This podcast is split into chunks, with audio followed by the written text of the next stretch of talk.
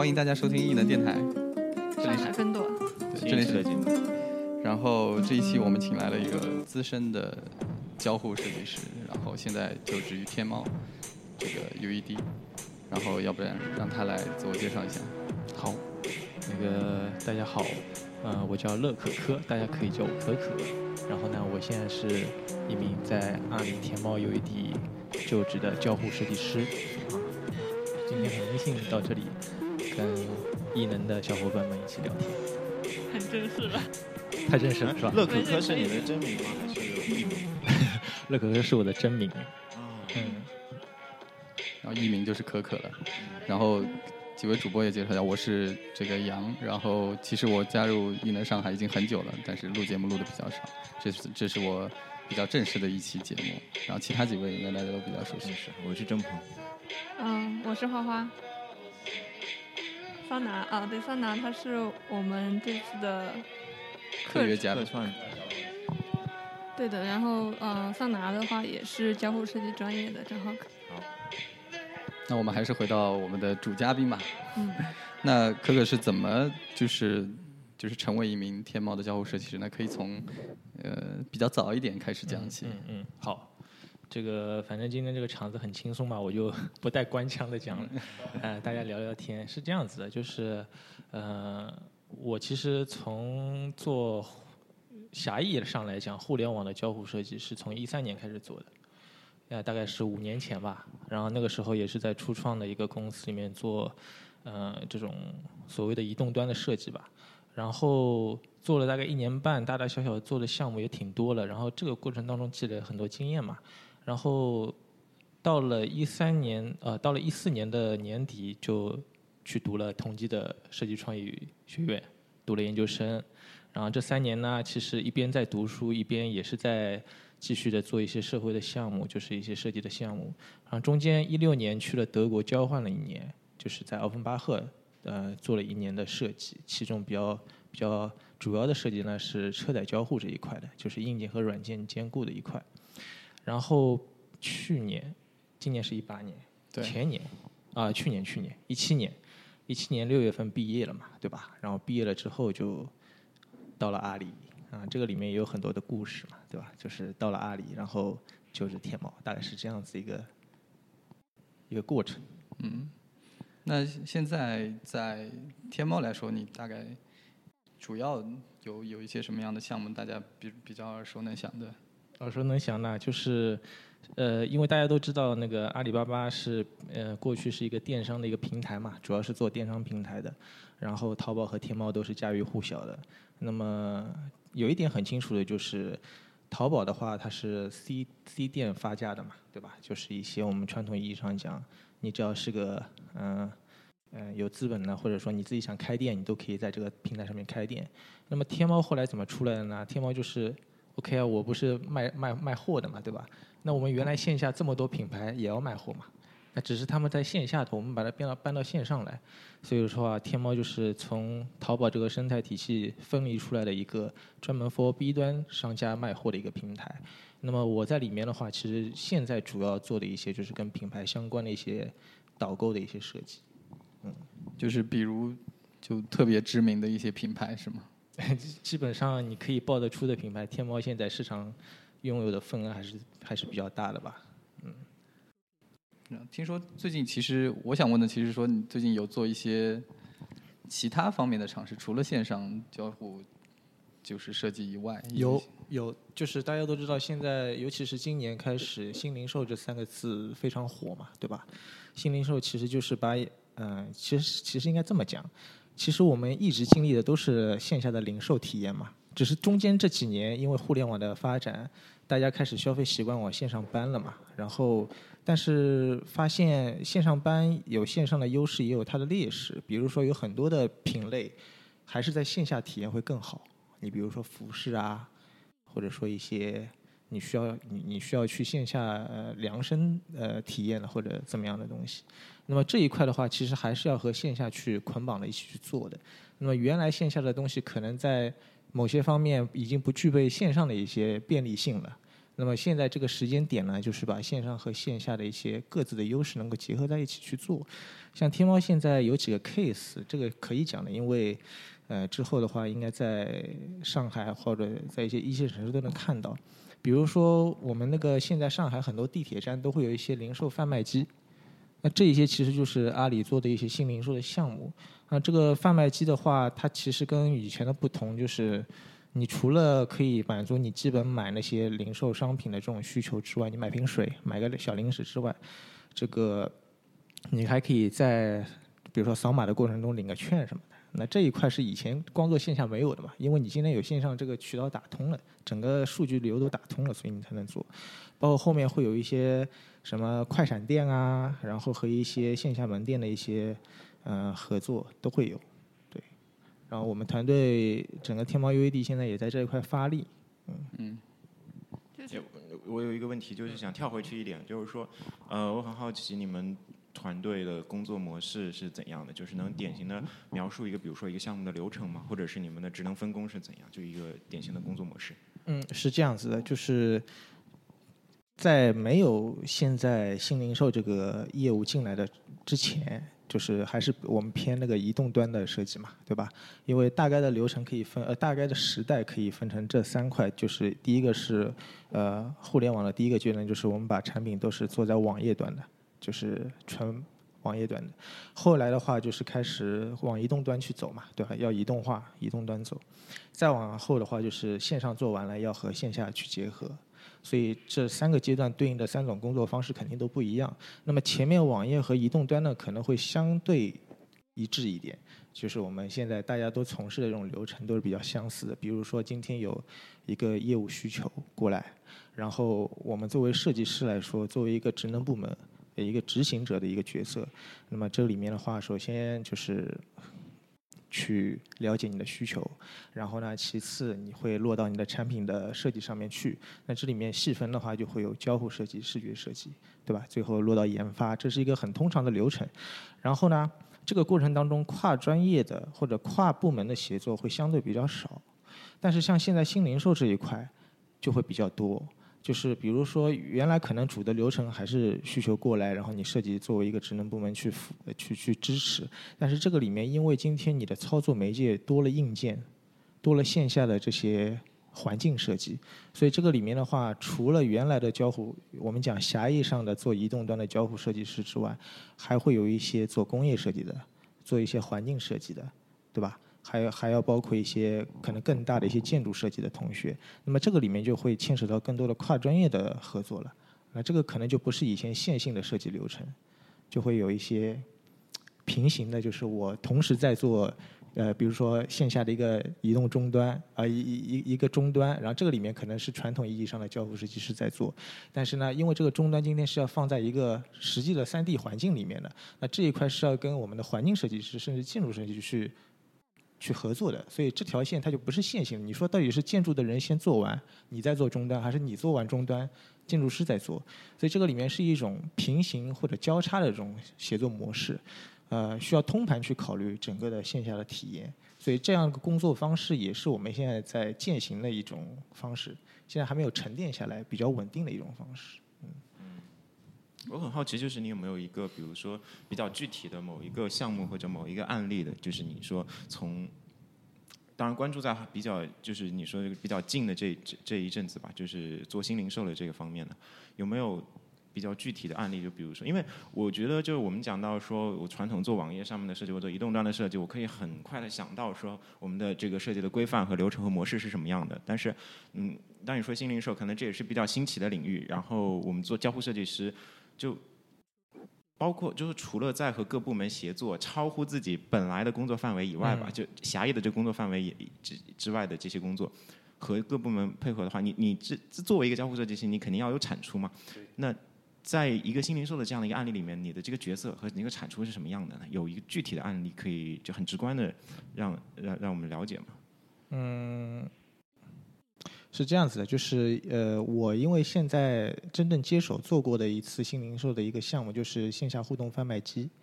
然后我们现在团队还有在做其他的一些项目，那我就举我自己做过的一个例子。然后是这样子的，就是说可能对于以前做移动端或者做网页的，你的产出很清楚嘛，就是一张张 page 对吧？就一张张 page，然后那现在可能从呃纯粹从产物上面来讲，可能还是 page，只是尺寸和使用场景不一样。因为其实线下零售贩卖机它的界面目前为止还是二维的，就还是一张屏幕里面的一个 page，对吧？零售贩卖机就是我们在地铁里面看哎，就看到那那个，就看到那个，对对对对对对对。调出来或者扫码或者调出来。对，就是产物显性的产物还是这样一个 screen，、还是这样一个 page，但是很重要的区别在于用户的操作方式不一样了。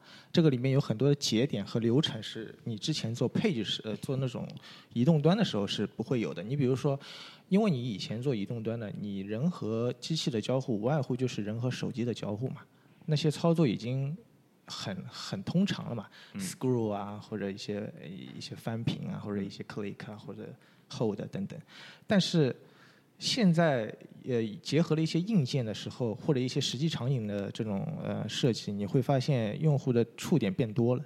你比如说，就简单零零售贩卖机这个流程啊，我是不是呃，我随便举个流程啊，一个通常的流程是这样子的，比如说我先在一个屏幕上面选中我要买什么东西，对吧？买一个 item 选好了，选好之后，然后你说你点击购买，这所有的都是在屏幕里面，这都是你以前的交互设计师可以 cover 的地方，对吧？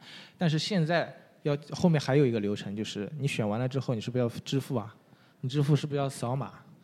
那虽然这个 case 很小，扫码是不是机器上面会有一个就是一一个感应器，对吧？一个一个红外线的感应器，然后，那你这边的话，你手机这个时候对应的是你要弹出二维码嘛？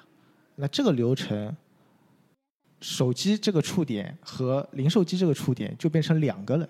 以前你是只有手机这一个触点的，所以当有 multi touch point 的出现在一个 using flow 里面的时候，你作为交互设计师，你是不是比以前考虑你在跟一个单点的触点设计的时候要考虑更多？因为它的流程变复杂了，或者流程上节点变多了，你要想怎么前后能够串联起来，没有异常的状况或者怎么样的，这个肯定是不一样。那么产出的结果就是，除了每个节点上面该有的配置之外，你比如说第一个节点我是要选 item 的，那么那个零售贩卖机上面的配置你要按部就班的设计。然后第二个节点你要扫码的，那手机上对应的是什么配置？第三个取货可能你都不用软件上设计，但是你硬你的硬件要提出一些设计要求。你比如说什么，可能现在因为零售贩卖机还是比较通常的嘛，就下面出货这种货道怎么设计？那这这一所有的东西虽然有显性的、有隐性的，但是都是你考虑的范围当中。只有你把这一条整的链路全部串起来之后，才能产出一个完整的可使用的零售贩卖机，体验是完整的。你不能扫码扫到一半货不出来，你不能选完了没有支付环节，这都不行。这就跟以前那种不一样。嗯，对我不知道有没有讲清楚。对，关于这个多触点的，刚刚 Coco 讲的这个案例，我觉得还是比较清楚。我我这边也其实也可以分享一个案例，因为我现在所在的行业就是，呃，我是在饿了么，其实也是阿里的旗下嘛，但是，呃，我们在对刚刚被收购，对对，都是一家人了。然后是这样，就是我们有很多跟餐厅就是就是点菜相关的这些流程，这些流程呢，其实呃，就点外卖来说，在初期也是比较简单的。我们所有的操作几乎都是在 App 里面完成，然后你唯一线下的一个触点可能就是。嗯，你出门去去见一下外卖员，这样对吧？但是实际上现在因为就是在餐饮这个行业也存在非常多的，就刚刚讲的是零售行业，在餐餐饮行业也有这样非常大的一个趋势，就是说我们线上线下怎么去结合，包括盒马他们也有非常多的这个尝试。我记得盒马在有有同学在上次 UCAN 的时候也分享过他们的所谓的三 D 的这个用户地图，就是它不是一个两个轴的，它有三个轴。那这个其实现在来看，其实还我觉得大家都是在提出各各自的一些一些经验，没有形成一个非常完善的一个体系。当然就，就交互设计本身这个这个这个体系也不是特别的成熟，所以我觉得大家都是在尝试的。特别我们我们在我们这些案例，比如说我举一个例子，就是我们现在在做一些呃，就是餐饮的尝试，它可能里面的环节就会非常非常的多。它从就现现在我们有比两个比较现在看来比较好的例子，就是就是我们现在很多餐厅进去以后，你可以桌上有个二维码，你可以扫码点餐，这个其实是一个非常。呃，侵入性非常弱的一个尝试，线上线下的结合，就是说，大家还是线下的那些流程，还是排队啊、领号，然后进去坐下，然后只是把之前那个从服务员叫一个服务员来点餐，变成了扫码点餐，只是线上的这个环节嵌入了一点点。但是如果你真的要把这个线上的环节嵌入到每一个流程里面去，比如说你你是不是可以看到通过一个就是一个扫码看到你的这个。你现在下的这个单进入什么流程了？比如说在后厨哪几个菜正在炒，然后炒的怎么样？什么时候能到？其实这个我觉得，你就是从常识来看，这个肯定是未来可期的，而是而且是非常有需求的东西。但是这个东西怎么去解决，现在都没有特别好的一个，就是说一套成熟的这个理论去去支持它，只是大家都在尝试而已。所以未来在饿了么上面应该可以看到我的菜炒到什么程度了。还可以中间说什么再多加点盐。对，以前以前我们我们推出过一个尝试的一个案例，就是你可以。就是可以看到后厨，就是点完单以后，你可以去直接去看那个直播。还可以定制。对，那个直播是很简单的，就是说我我下完单以后，然后我有一个按钮，我点过去可以看到厨房里面的人在干什么。至于他在是不是在炒你那个订单，这个这个就很就很难很难做到了。对，对，就是呃，有一点就是很很大家现在都在尝试，就是因为新零售刚起来嘛，呃，然后很多的都在往这个方向去做，所以。很多的方法其实还没有沉淀下来，但是很多团队已经在做这样的尝试的。嗯，呃，我有这个，我有一个深入深入下去的一个问题，就是，嗯，我不知道有有没有点偏吧，就是还是我们说的这个传统的 Web 和移动端的设计，我觉得它的这个趋势是越来越多的设计系统建立起来，越来越多的自动化，越来越多的模块化，然后效率越来越高。但是你前面提到，就包括像嗯，说这个。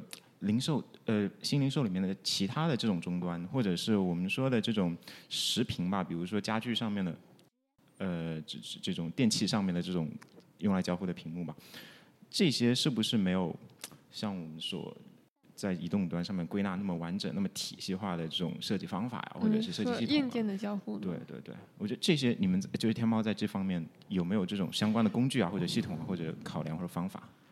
哎，我觉得这个问题是这样子的，就是我们可以不一定按照天猫这个呃语境去讲，嗯，就完全可以跳出来说，我们以整个设计的角度去讲这个事情。因为之前呃，我也是一三年的时候做过一个类似的，就是互联网冰箱。互联网冰箱它也是一个智能终端嘛，对吧？然后上面也也是有可交互的一个屏幕的。然后我这里也插一句，就是屏幕这个事情。可能只是历史长河当中的一段时间的交互方式而已，对吧？这个可能之后都会因为技术的改变或者各方面的改变，会交互方式也会改变。但是如果我们还是停留在讲，OK，我今天是和一个二维的 screen 去 inter interaction 的话，OK，我我们就按这个来讲，是这样子的，就说，呃，你会看到很多的公司、很多的设计团队，他们都有在做类似于这种软硬件结合的产品。你今天放在零售业，可能是线下贩呃零售贩卖机，可能是什么东西？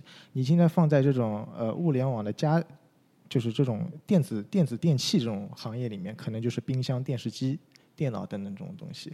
你今天放在航天飞机上面，可能又是另外一种。就是其实大家都在往这个方向去做结合，在做设计，去颠覆人的交互方式等等的。但是你要说有一个说大一统的，类似于。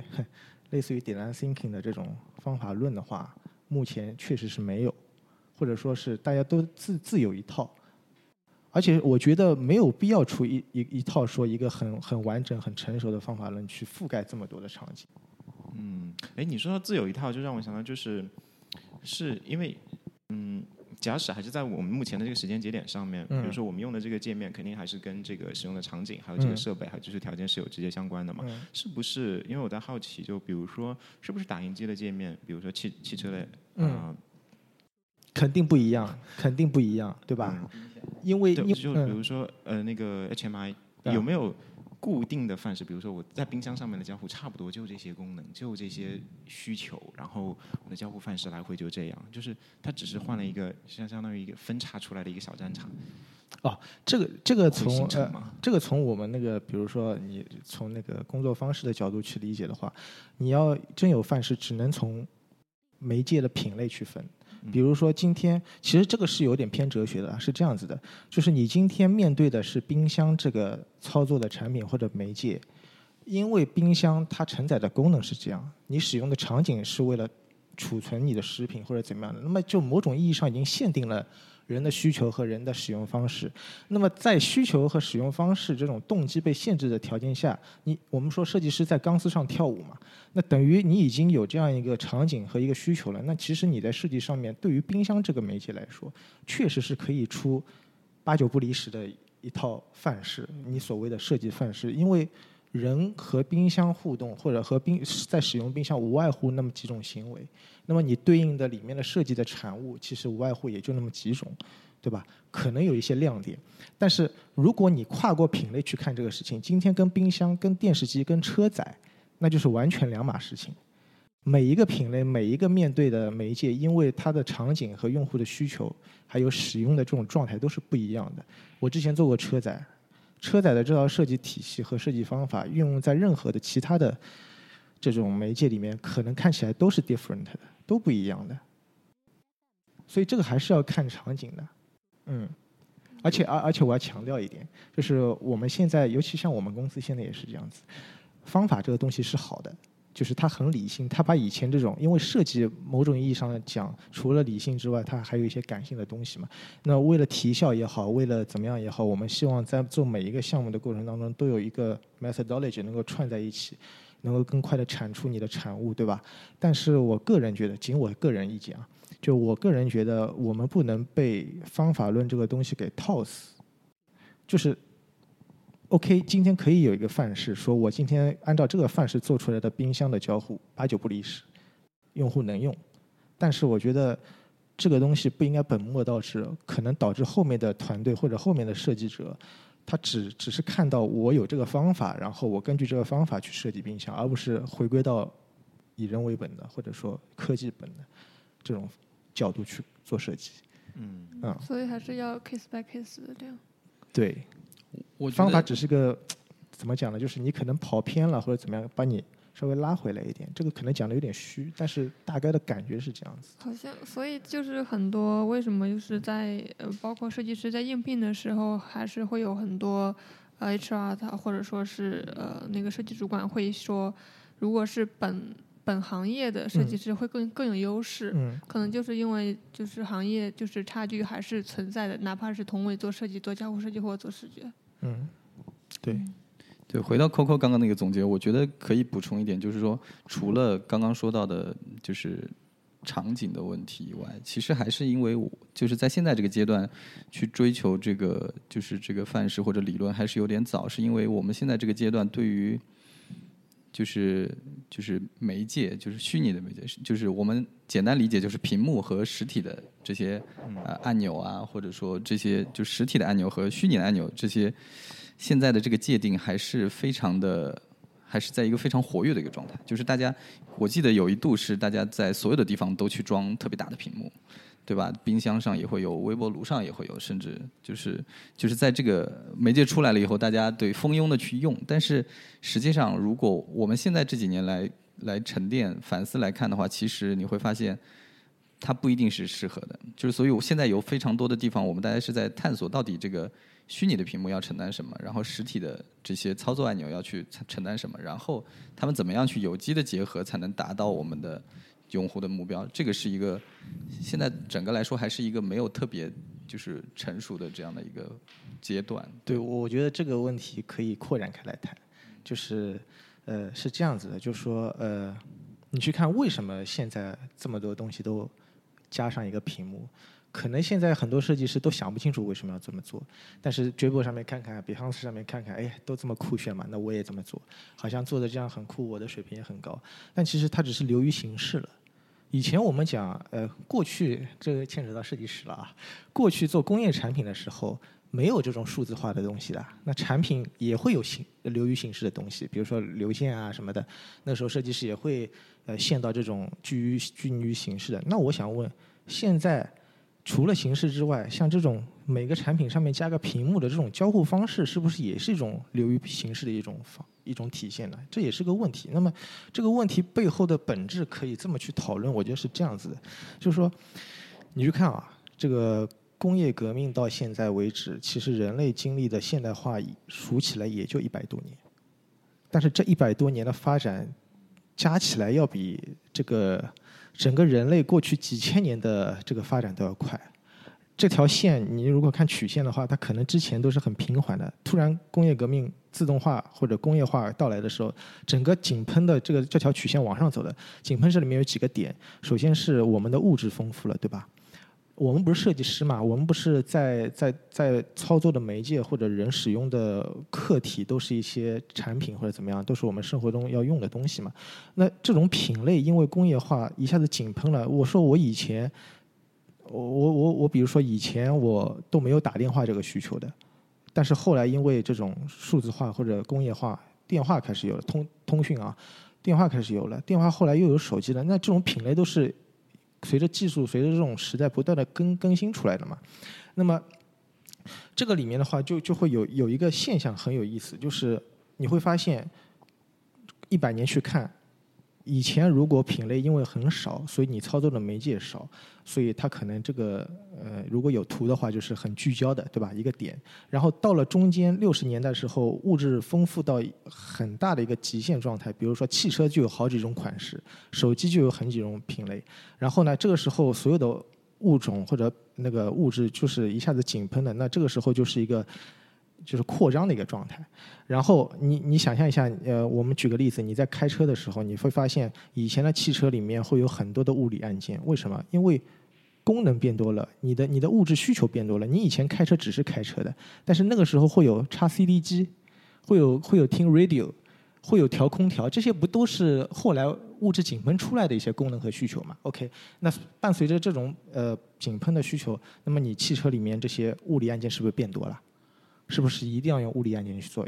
但是你再看数字化到来之后，再做一件事情，这些品类虽然在持续变多，但是它现在在做收收敛的这样一个事情。就你会发现，它像个宇宙大爆炸一样的，一开始基点物种很少，但突然之间这个物物种井喷开始膨胀，然后数字化又又开始收敛。收敛什么意思呢？你以前书桌台上面记事本、笔、radio。排排很多，但是你后来有了电脑，是不是全部都变成电脑一个东西了？那电脑一个东西不能解决问题啊！这个屏幕里面是不是要把这些以前的 hardware 全部变成 software？那这个就变成物种的本身的一个升级嘛？那这个时候你再回到刚刚驾车的环境当中去，是不是以前放 CD 的、放 radio 的，原来这些物理按键也可以收归到一个一一个里面去？那这个可能就像刚刚桑达讲的，特斯拉一块屏幕，但不是说为了做屏幕而做屏幕，是因为今天数字化了。你以前那些就是一定要相互独立的这些物理的 hardware，现在可以把它整合到一个 hardware 里面的多个 software 去了，所以这个是为什么会出屏幕的这个这个原因，并不是说我今天觉得哎这个交互方式很酷，对吧？我以前是这种要一个一个去点的，现在是这种一个屏幕里面的，不是这个原因。你要看到背后这这些东西，那可能以后不是这种 software 了呢，可能是其他的呢。那是不是交互方式又会变？所以这个我只是我的思考，只是我的思考。所所以，我感觉这个呃不能够呃流于形式，不是说屏幕就是不要关注于屏幕上面，应该关注的它为什么是屏幕。嗯嗯，对你刚才说那个就是未来的嘛，就是好像最近就是那语音交互就有点有点蛮火的，然后很多都在做音箱，然后什么东西都要用声音去控制。一样的是这样子的。这个以前我们人，我们今天主题是交互嘛，对吧？交互其实从人一开始诞生就一直存在在我们的生活和使用当中。你其实变化的就是我们的媒介嘛。交互这个本身这个词没有变，那以前可能是跟 machine 对吧？就我们只讲那个从工业革命之后，那就是机器。你今天跟你的你的什么的啊电视机啊、汽车啊、什么呃电脑啊或者椅子啊或者桌子，这种都是所谓的物 object 或者机器。OK，然后再往后其实就是跟 computer 嘛。我们现在老讲 HCI 其实是 human computer interaction 嘛，对吧？那么为什么会有语音啊？其实这个很好理解。我们作为人类，作为设计者，我们总想说。以前的 machine 它是没有计算能力的，它是没有这种思考能力的，对吧？不智能。那么现在因为有了计算机，它是智能的。但是我们希望这个智能是我们人可以理解、可以沟通的。那么我们总希望这种方式是很自然的了。所以我们一直这个整个的设计的发展，总是希望把人和机器的交互从不自然变成自然，从没有办法理解变成可以被理解。那这个过程当中，你想以前你可以回想一下，你就知道这个过程怎么发展的。计算机刚出来的时候，那只有 professional 才能用，因为都是 DOS 嘛，要打代码，你不懂代码，你你怎么跟他交流，对吧？好，再往后，图形界面出来了，你可以不懂代码，所见即所得，对吧？但是你这个时候是需要一个鼠标或者外外设的一些媒介去操作 control 的。那再往后。那我是不是不要说我学这种要怎么操作电脑的？好像还是在跟一个另外一个物种在在交流。那我是不是以后可以说我可以像跟人一样交流的去跟机器交流？但是这个时候的机器要比人更聪明。你比如说我在家，我问我妈，我说：“哎，今天上海天气怎么样？下午我要出去的。”那我妈还得去查一下手机什么的，对吧？那今天如果是 今天上海天气怎么样？如如果今天是一个 就是长得像我妈一样的，但是呢，她大脑又不是我妈那种我们说平均人类智商水平的那种，她是那种接入的这种数据源也好，怎么样也好，她是包罗万象，什么都知道的。但是我的交流方式还是感觉跟我妈那样亲切的。那我想这个是。比较自然的一种方式，也是我们为什么老是技术迭代也好，设计迭代也好，要往这个方向去走的一个原因，对吧？语音讲的有点多。对，语音这个东西应该还是就是按照这个趋势，就是我们最自然的，就是从人类诞生以来，可能还不会还不会语言之前，可能就已经在用声音在。我所以我觉得这个肯定是我们接下来要去做的一个趋势，只是这个东西。就是这个 computer 能强大到什么程度，这个可能还是要依依赖一下科技的发展，设计师贡献的力量还是不是特别的多。就是说到这里，大家有没有发现，这个 Coco 很喜欢这个从历史的角度去？那这个时候我们要进入第二个阶段，就是，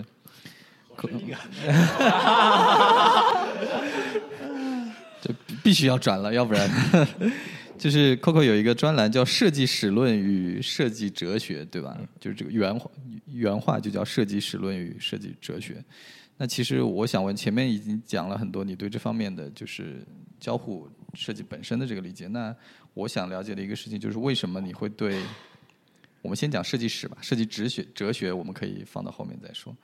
就是我大学的阶段有看到很多，比如说呃建筑史啊或者其他方面的历史的东西很多，但是设计方面史其实很少。可能我接触的只有呃在中文领域可能只有王寿之教授的几本关于建筑设计、工业设计、平面设计的史。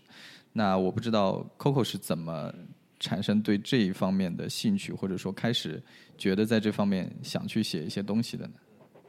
好，这个。呃，讲这个之前，我讲一句一个名人说的话，但我忘记那个人是谁了。他说：“你进，哎，你做，就是作为一个人，他说你其他什么东西都可以不了解，但是有两样东西你需要了解。哦，对于一个现代人啊，一个是历史，一个是金融。对我，我来讲为什么金融和历史需要了解。你会发现在设计师当中，这两个东西是一直存在的。就是，呃，先讲我为什么会跟设计史论结缘吧。哎，结缘 是这样子的，就是说，其实一开始也是因为有需求，刚需，因为要考研嘛。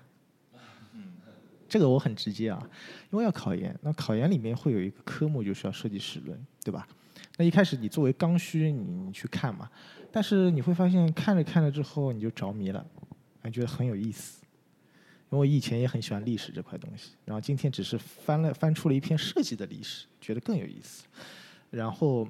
那产生了兴趣之后，考也考完研了，哎呀，很惭愧的，那个时候，呃，设计史论一百五满分嘛，我考了一百四十四，这个好像是近几年都是应该还是这个记录。然后这个里面的话，考完了我就没有把它丢下，因为在复习的过程当中，我自己就总结了一套我自己的方法论，学习设计史论的方法论。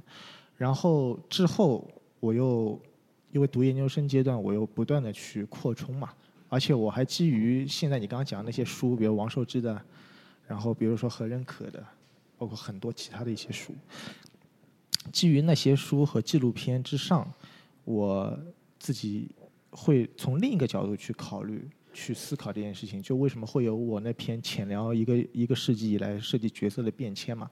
这个变迁可能你在任何一本书里面都是能找到星星点点的，但是没有人把它串起来，也没有人从商业的角度去讲。那么这个就是你看完了大量的输入之后，你要自己输出一些东西。这个就是我我一直这几年之几年下来，我一直对这一块很感兴趣，也继续能保持产出的一个原因，就是一个有兴趣，一个是有自己的方法论。就是可以讲一下这个方法论是什么吗？这个方法论是这样，我之前。呃，这里可能讲的不是特别具体，或者特别能让人听懂嘛。因为之前的话，我跟呃呃几个好朋呃有有好朋友，也有合作伙伴，就是专门开班嘛，就是搞设计史论的教学，呃还是有很多人来听的。我已经上了，从一四年上到现在已经也四年了，每年都有开课。然后我就每每一次课上面就会给他们先讲我的方法论是什么，然后你带着我的方法论去学设计史论，可能会。看得更加清楚。我的我的思我的那个方法大概是这样子的，就是这个就跟哲学有关了，就是史和哲学是不能分开的啊，史历史和论是不能分开的，是这样子的。就是说，呃，学过马克思主义的人都知道嘛，就是我们因为现在传统意义上的这种大学培养出来的年轻的这种哲学观都是呃辩证唯物主义嘛。那这个里面的话是这样子的，就是我们今天所有的价值观或者说上层建筑的建立，都是基于这样一个逻辑金字塔，就是我们的社会的发展底层是经济基础，经济基础可能是因为技术生技术的变革作为撬动来变革这个经济基础，但是经济基础是金字塔的底端，然后往上经济基础一旦变了，生产力就变了，生产力以前你比如说以前的经济基础小农经济的。农业经济后来变成工业经济了，是不是生产力变了？从以前的手工业、纺织业、作坊变成了这种工厂里面的大机器生产这种。那么再往上，生产力变了，是不是生产关系就变了？原来可能是这种合作社的几撮人混在一起的，现在是这种中心化的。呃，资本家有了资呃那个这个生产生产资本在自己的手里面，然后所有的工人是雇佣制的。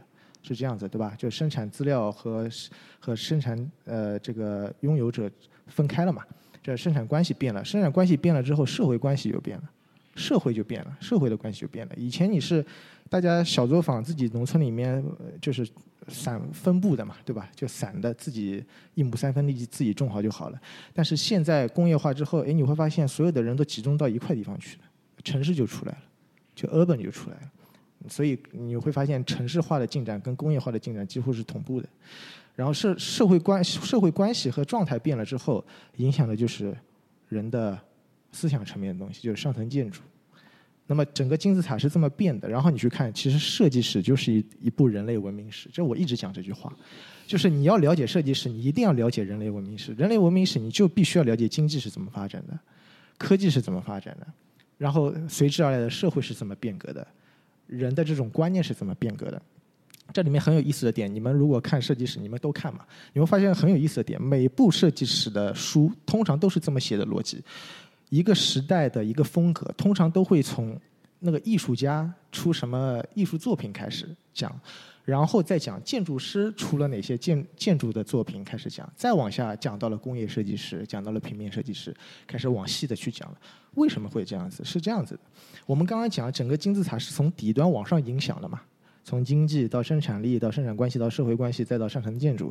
但是有一个现象是这样子的，就是说上层建筑里面它思想是有超前的这种属性在里面的。你比如说，呃。呃，你我举个例子啊，你比如说那个呃，工业门文明起来了，OK，整个的生产力发生了变化，就是人看得到的变化，就是哎，城市开始出来了，工厂开始出来，劳工开始都住在那些工人新村里面了，对吧？这是人看得到的。但是普罗大众他只是看到，他不会去对这个世界有什么输出。但是一部分在上层建筑的代表，比如说哲学家、艺术家、小说家等等这些有发声权利的这种呃自主表达能力的这种人，他们会站在这个时间呃这个时代的一个第三的第三者的角度去审视这个时代，就会先在这一个层面出发生。你比如说那个时候帕尼尼，意大利的帕尼尼艺术家，他就是会提出未来主义，他的画作就是在宣扬机械化、工业化的。那他是一个时代的先，就是就是我们讲是走在前面的一个发声者，他告诉大家说：你看现在时代变了，我要我们以后的未来会会更好，怎么怎么样？但是一般人只是。只是被动的接受时代的变化，他不会主动的去反观这个东西。所以我们为什么讲设计师，而不是那个艺术家、哲学家，都是在表达自己的一些世界观和价值观的。然后他们表达出来之后，上层建筑不是有动荡了吗？他们开始往下去蔓延了。一般都是艺术家先发声。通过艺术作品，因为他们成本最低，因为他们只是为了表达自己的。OK，他们表达完之后，通过写，也比如说作家写小说、写文学作品、拍舞台剧，都是为了宣扬时代性的。OK，他们发完声之后，紧接着就是我讲设计层面啊，就是建筑师发声。为什么？你去回看以前的设计史，你会发现很多的建筑师，像格罗比乌斯啊，像什么彼得贝伦斯啊，他们都是哲学家。以前的建筑师和他们建筑师是有哲学家背景的，你会发现有这一点，所以他们其实是某种意义上来讲也是先锋者，所以他们的表达方式是通过自己的建筑作品去表达对这个时代的价值观和世界观的。OK，哦，在这种还是靠这种四面沉重的这种砖瓦的结构的这个屋子的这种环境下，突然之间给你顶了一个玻璃盒子的一个建筑，对于老百姓来说是不是很奇怪嘛？为什么会有这样一个东西啊？以前不是都是要装饰的，要要那种对吧？为什么突然之间给出这个东西？那这个东西就是走在最前沿的人，像我刚刚讲这些建筑师，因为他们带有哲学思想，他们先表达出来了。他们知道时代在变化，以后就是这个东西。对，可以通俗点讲，就是他们他们觉得以后人类应该这按这样的方式去生活。所以我们为什么老听到以前的现代主义的设计师等于精英主义嘛？因为只有少部分人才能称得为精英嘛。对吧？大部分人呢都就不是精英了，所以精英先发声，先通过自己的作品表达出来。那么建筑师这一这一这一撮人表达完之后，接下来就会到更细的工业设计师等等。那个时候因为职能没划分这么清楚，像建筑设计师和工业设计师往往也是一个人。你看那些建筑设计师到现在都有一个，也不能说毛病吧，就喜欢再设计把椅子，对不对？是不是？这这个这个这个都是很有意思的事情，都是通过自己的。他们那个时候也叫作品了，去表达自己的这种观念，然后再往下去影响平面设计。你看 Helvetica 出来了，无衬线的，对吧？去去某种意义上去迎合说整个大潮流的这种呃现代主义。所以这个里面的逻辑是这样子的。那么上层建筑这一撮人变了之后，慢慢的开始改变了整个世界的样貌，开始改变了人的使用方式和生活方式。其实这个事情搬到我们现在来也是一样的，数字化。替代了也不能叫替代了，就是在工业的化基础上面升级了，对吧？自动化更加智能等等。那么当然也会有人通过文学作品去表达智能的未来的生活。你比如说那个之前很火那个《三体》嘛，嗯，也会有这种文学作品也好，然后这种艺术家的表达也好，甚至一些精英精英层次的一些发声也好，然后他们通过自己的产出去慢慢的影响整个社会的变化。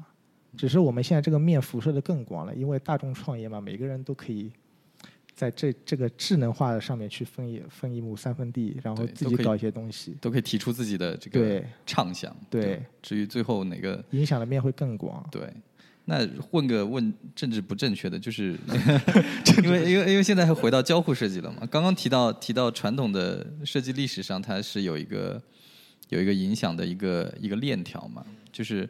在你觉得在当今现在这个社会里面，交互设计这个这个领域啊，我们可以可以说广义的交互设计，就是人使用的这些这些东西，它大概是在一个你觉得是一在一个什么样的环节上面，就是就是去影响这个社会，就是在在哪个阶段？比如说是在之前的类似于工业设计的那个那个层面，因为我我我的理解可能就是我们现在设计的这些使用的东西和古时候也不能叫古时候了，就一一一两百年前他们设计的一些就这些用品，其实是是比较比较类似的一个一个层次。我不知道你是怎么怎么认为的，还是说我们现在可以到一个更更高的，或者说更更超前的一个一个位置？没嗯不是不是特别懂。就是就是回到刚刚你那个传导的那个链条嘛，嗯就是从从文学艺术，然后到建筑，到工业，然后然后再到从就是从从大到小的，就从、嗯从上层建筑往下，就是从从更艺术到更实用嘛，可以可以可以是这样的一个理解，对吧？那呃，我们现在交互是做的东西，交互设计就是交互设计师从事的这些东西，是在这个链条里面更偏实用的呢，还是更偏就是会往上面走呢？哦，是这样子，就是它刚刚我讲那个，它不是线性影响的过程，嗯就是大体来讲来讲，确实是就是呃就是那些有一个先后，哎，就是就是表达个人价值观的那部分人群发了声之后，可能会影响下面的设计师或者怎么样的。但是这个过程其实也是平行的。然后交互它其实还是设计范畴，就是千万要要要分清楚，就是艺术是艺术，设计是设计，一个是为自己，一个是为大众的。然后这个呃，所以其实交互还是属于为大众的，这个是不不用讨论的事情，就很清楚的。因为我们是在设计人的使用方式和交互方式，所以以前工业设计师他也是交互设计师，对吧？他只是在他的媒介是跟那个物，对吧？没没有没有连连接数字化的物的交互，所以所有意义上的设计都是属于设计范畴，就是它不是艺术范畴。所以这个影响关系还是当然是平行的。当然，如果是有个先后顺序的话，可能还是就是先表达个人主观意愿的会先行一点。哎，现在有没有专门的交互设计史的著作？交互设计史的著作有，之前有那个有一本是呃作者忘了那个呃英文名叫叫什么？叫 Design Interactions，然后中文名翻过来就是叫呃不是就是 Design for Interaction 吧，那个书。就 design in interaction，然后叫什么啊？关于交互设计史的，呃，我忘了那个名字。我回头可以有呃把照片放到那个呃文章里面。嗯，有的，但是它的时间节点是从大概六七十年代到九十年代，呃不到到零零年代，就是零零年到一零年，一零年到现在这一段没有。就是我们现在这个发展速度还来不及，嗯 还来不及去去去沉淀。关于历史这个事情，其实它是有滞后性的，就是我们要写一本历史的著作，一定是建立在就之前已经发生了很长一段时间，有考证说这个事情确立了，比如说这个流派已经确立了，这个方法确立了，这个人的社会这个在圈子里面的地位确立，然后我才可以落笔写。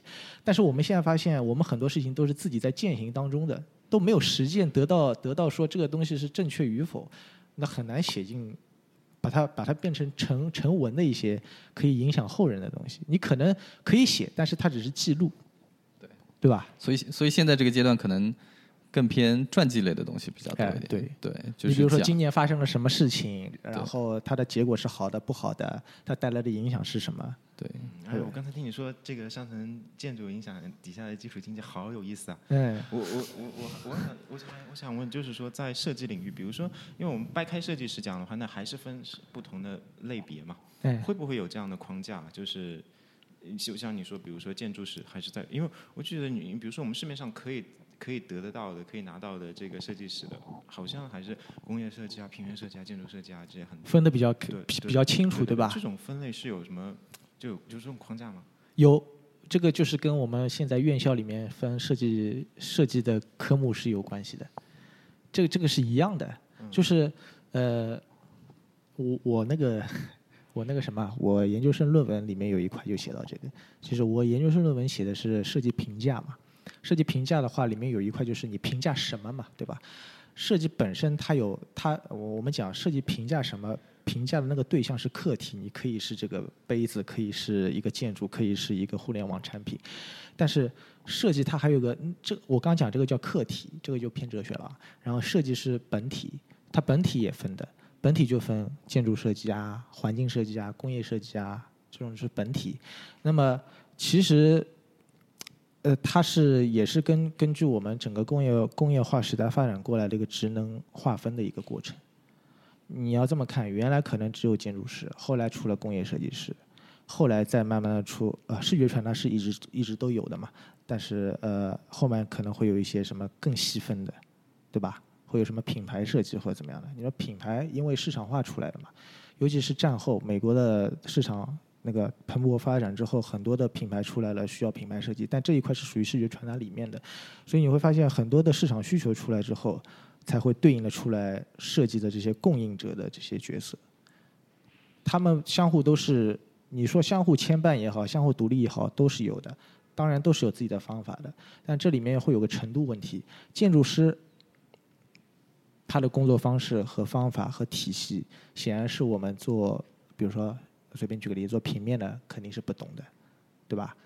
你做工业设计的，甚至平面呃，就平面的设平面设计师可能都不懂工业设计，所以这个问题就变成了现在很多 UI 设计师要转交互，这两个其实也是两个相互比较独立的一个专业。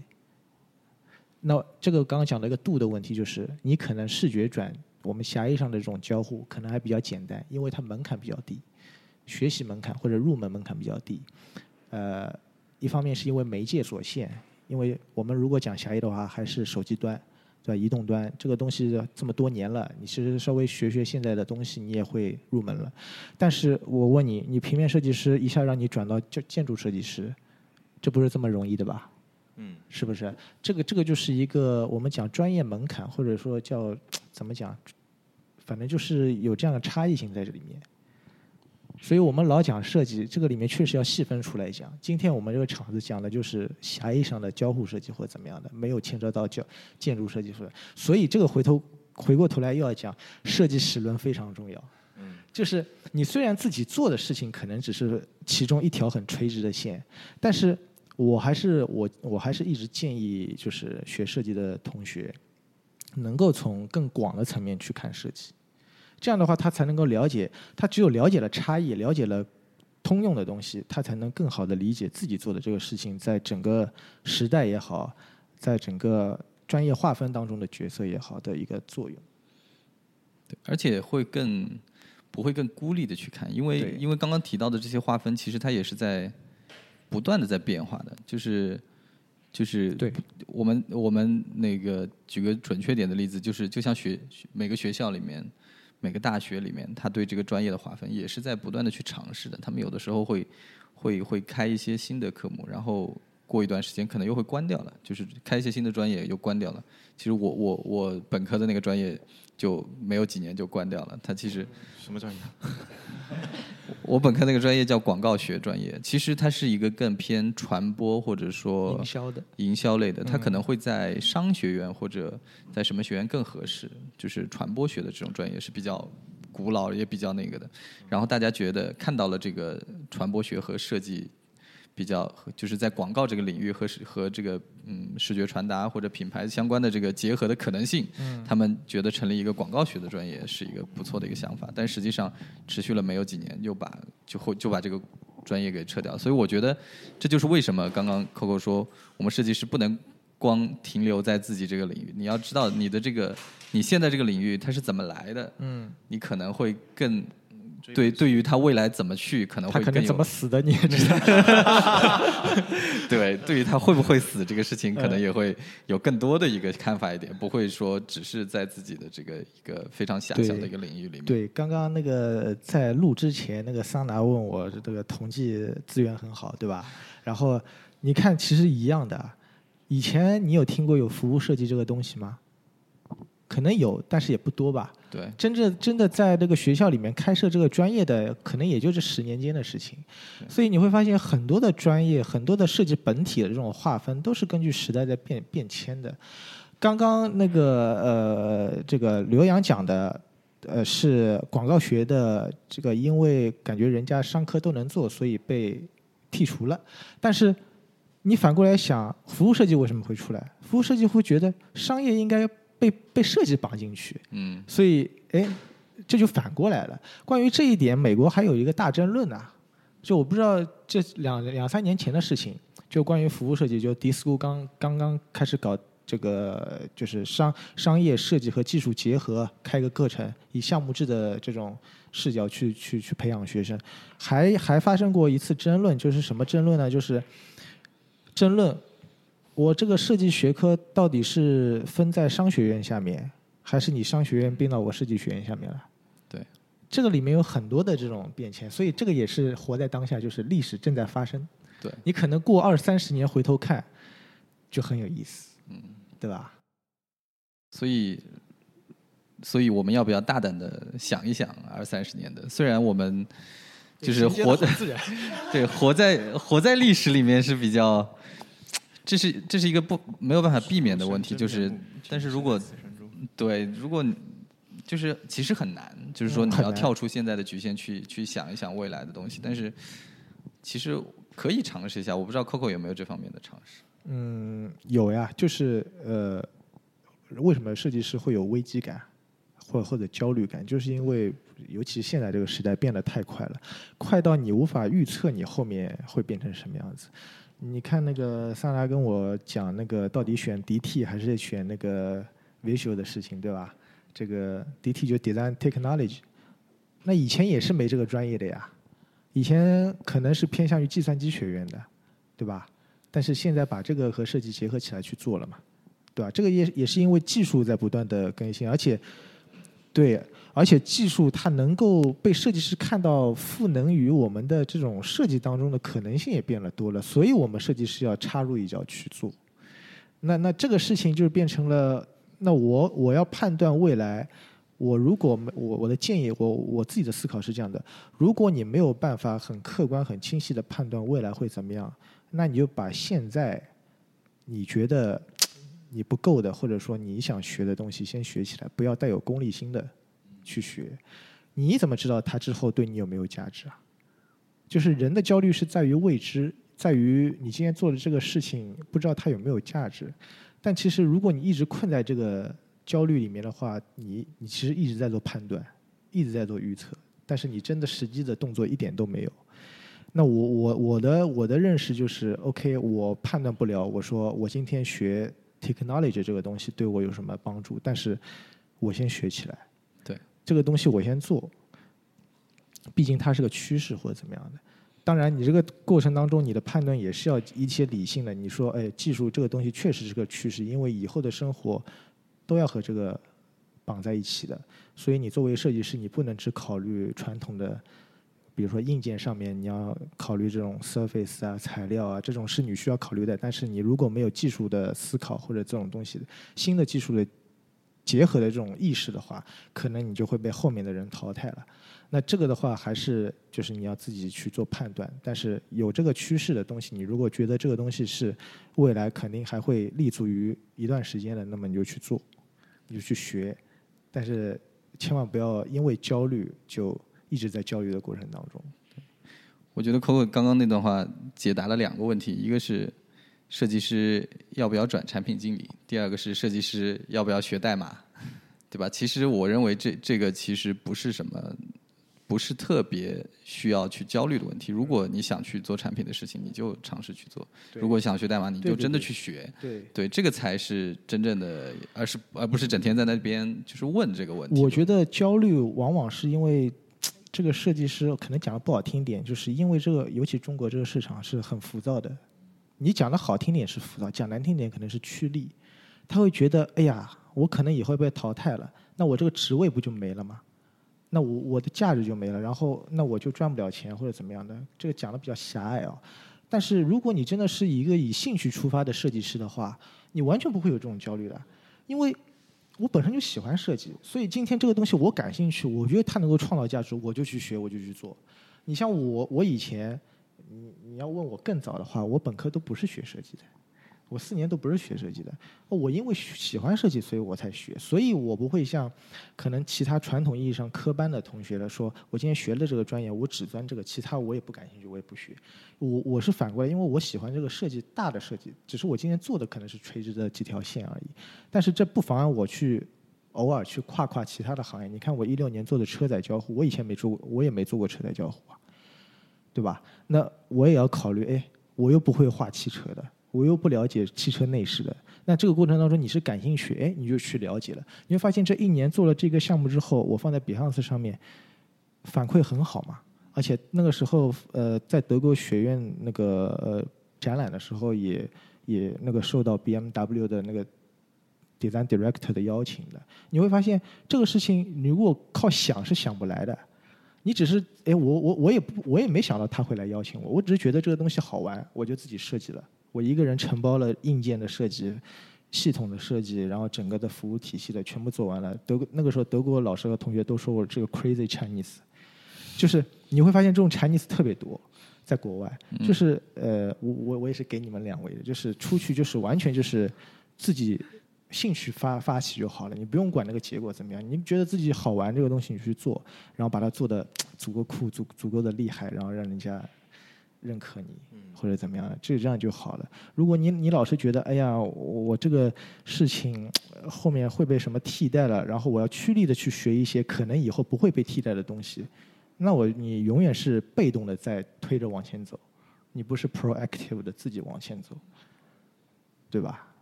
哎，proactive 是心理学里面的一个词吧，对吧？就人要这种主动性的去。对，关于这个词，好像 Coco 还专门写了一篇文章。哎，对对对，对，大家有兴趣可以去他的专栏看一看。对，要把那个附在文章链接里面了。干货满满的一期。嗯。郑鹏陷入沉思好久。郑鹏说了一句“好有意思啊”，然后就陷入了沉思。好有意思，interesting，这不是个褒义词。嗯，他刚刚讲的话都没有录进去是吧？对的。再来，你重新讲一遍。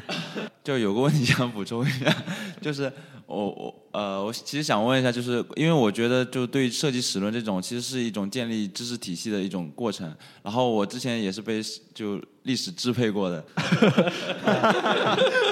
然后我会觉得，就是最最最早关于那个历史的偏见是对于呃，我觉得历史可能会就很枯燥，或者像政治啊之类的，我会就不感兴趣。但是后来。就是我可能接触到托福，这个也是刚需了。就是说接触到一些像艺术史，比方说像印加的那种失落之城，或者说像那个凯尔特人的当时的一些文化，会觉得这种很有意思。然后会就会觉得这种学习材料、学习资源的那个重要性，就是对于个人的兴趣培养非常重要。然后我就想问一下哥哥，就关于就是学习这种设计史论，或者说这种历史，建立这种知识体系，有没有什么好的学习途径可以就让大家去了解？嗯。对对对，你已经走过来了。嗯。但是你给那些想要走这个路、想要研究这个领域的人有什么建议？好，就是这这个这个还还是呃最简单的，就是要多看，就是要多输入，就是。感性认识才能形成理性认识嘛，对吧？这个我我那个时候为什么会有方法论？不是你一开始就拍脑袋有这个东西的，肯定是你看了足够多的东西。我那个时候，呃，我我这么跟你讲吧，我每个场合我几乎都会带，今天没带，就是因为今天是录音嘛，大家看不到。输出，今天对输出。呃，今天看不到大家，呃，下次有机会面基可以看到，就是我自己会有那种买的标准的黑的小本子，大概有现在积累有二十多本，但不大。不是那种 A 四这么大的，就很小的一个像手账一样的，呃，笔记本，黑色的。然后呢，我那个时候怎么学的？我就是看书也好看纪录片也好，而且学学设计史，千万不要只看设计史，你可以去看看经济史，可以看看呃人类文明史这种东西结合的。然后呢，你看了足够多之后，你每看东西，你在那个笔记本上面去记嘛。我下次可以给你们看一下我的记法，就是那种很很小学生的感觉，就是简报式的记法。虽然现在人看来很很低效，你完全可以电脑上面复制过来，对吧？我偏要自己写下来，而且我不是抄，我是经过自己理解写下来这段笔记，然后旁边还配图。这个图是我就是比如说纪录片上面看到哪个人，看到哪个产物，然后书里面是什么，然后我复印也好，打印也好，然后把它剪成那种小的豆腐块贴在那个笔记本上面，就很小学生嘛，对吧？但是我很享受这个过程。然后就是。这样一本一本积累了有大概十到二十本，然后这样子的话，就是首先你有足够多的输入了嘛，然后这个时候人家问你任何的东西，你都能够从点开始给他讲故事，讲很多。这是第二个过程，就是你看了多之后，你能给人家讲，但这个过程的讲是，比如说偏 copy 的，就你只是在复述，人家只是认为哎你了解这个东西，但是还没有你自己的思考。好，第三阶段就是当你有了够工作经验也好，你自己看了足够多的东西也好，跟足够多的人交流过，有新的输入也好，这个时候你结合当下的这种时代或者怎么样的，你要开始有自己的思考了。你要把过去看过那些只是在书面上的东西、客观的东西，要翻译到你自己的认识或者怎么样的。这个第三阶段是最难的，就是你要有自己的认识。同样，人家书里面的一句话，你要解读它背后的意思，人家是不知道的。你今天跟一个同学讲，你说什么什么什么风格派，红红黄蓝这种。只是给他讲这个东西，有有里特威尔特的这个这个这个椅子，对吧？哎，红蓝椅有什么样的？OK，大家都知道啊。你看书你也能知道，我看书我也能知道。但是我跟你讲的就不一样，我我要跟你讲为什么他会设计出红蓝眼。那这个我这里不讲了啊，这个这是干这是干货。我我我为什么不讲？因为我想就这个写一篇写一篇文章的，所以我之后写文章可以大家看到。就是那第三阶段就是你有自己的认识了，你解读你自己的东西，哎，那人家觉得你这个东西是人家书里面没有的。这个东西就真正成为你的东西了。嗯，所以这这是三个阶段，就是再重复一遍。第一个是被动的输入，啊，就不断的输入。第三，第二个是可以复述。第三个就是变成自己的思考，变成自己的思想。学历史，我觉得多半都是这样子的。哦，其实我觉得就是你跟这个跟设计也很像，就是你一开始在不知道的时候也是一个临摹的状态，哎，对，然后你在后面去可能跟别人就做做出一版初稿作品，去跟别人交流，然后去可能产生一些反馈，然后到后面你可能会去创造一些自己的理论或者自己的思自己的风格啊之类的。现在意义上很多的设计大师不都是这样出来的嘛，对吧？就一开始可能你是 copy，你是临摹模仿，人都是从模仿开始的，然后模仿了之后。积累的足够多了，慢慢慢慢开始产生自己的哲学体系，自己的设计的方法不多。你只要有一个很成熟的一个哲学，就可以支撑你这个人在设计圈子里面持久的发展。对，就可以在设计史上面留下一笔了，对吧？你看深泽直人活了这么多年，做了这么多年设计，一直被我们称为所谓的大师，不就是因为就一条他的设计哲学？就是无意识设计嘛，对他有自己的一套方法论和他的理论体系，对吧？他可以围绕这一条，可以衍生出层出不穷的设计。老是有人在问：哎呀，我们做创意工作者的人怎么才能有创意？不是为了创意而创意，一定是你有一个这一条很稳定的哲学，它才能够不断的去产出。所以，所以在这个历史还没有特别完全的能够写下来的这个时期，我觉得大家可以。有一些机会去创造历史，对不对？对。如果在有生之年内能够有一些自己的理论，那说不定就在设计史上留名了。是。这个是是一个蛮好的机会。是。那今天就谢谢谢谢 Coco，这个真的是非常非常干货满满，满满的干货。好，那今天涉及到的一些呃资料啊，或者。其实最你的笔记本拍对最主要的就是 那个拍一桌，然后不一定要要一定要有一些这个比较就是扎实的，大家都非常有兴趣。到时候我们可以附在那个那个文章里面。好吧，那今天就谢谢大家，好，谢谢，谢谢，拜拜。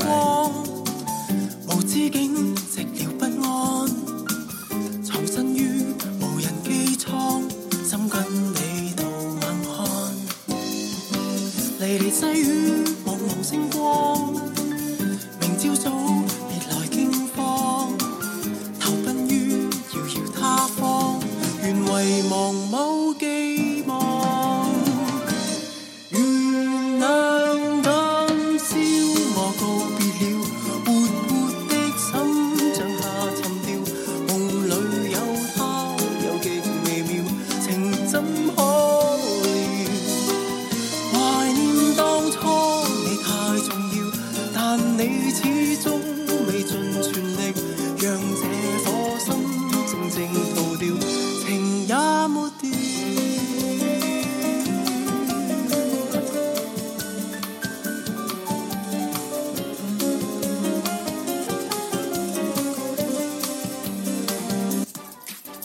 感谢 Inner Space Plus 为艺能上海提供本期节目录制场地。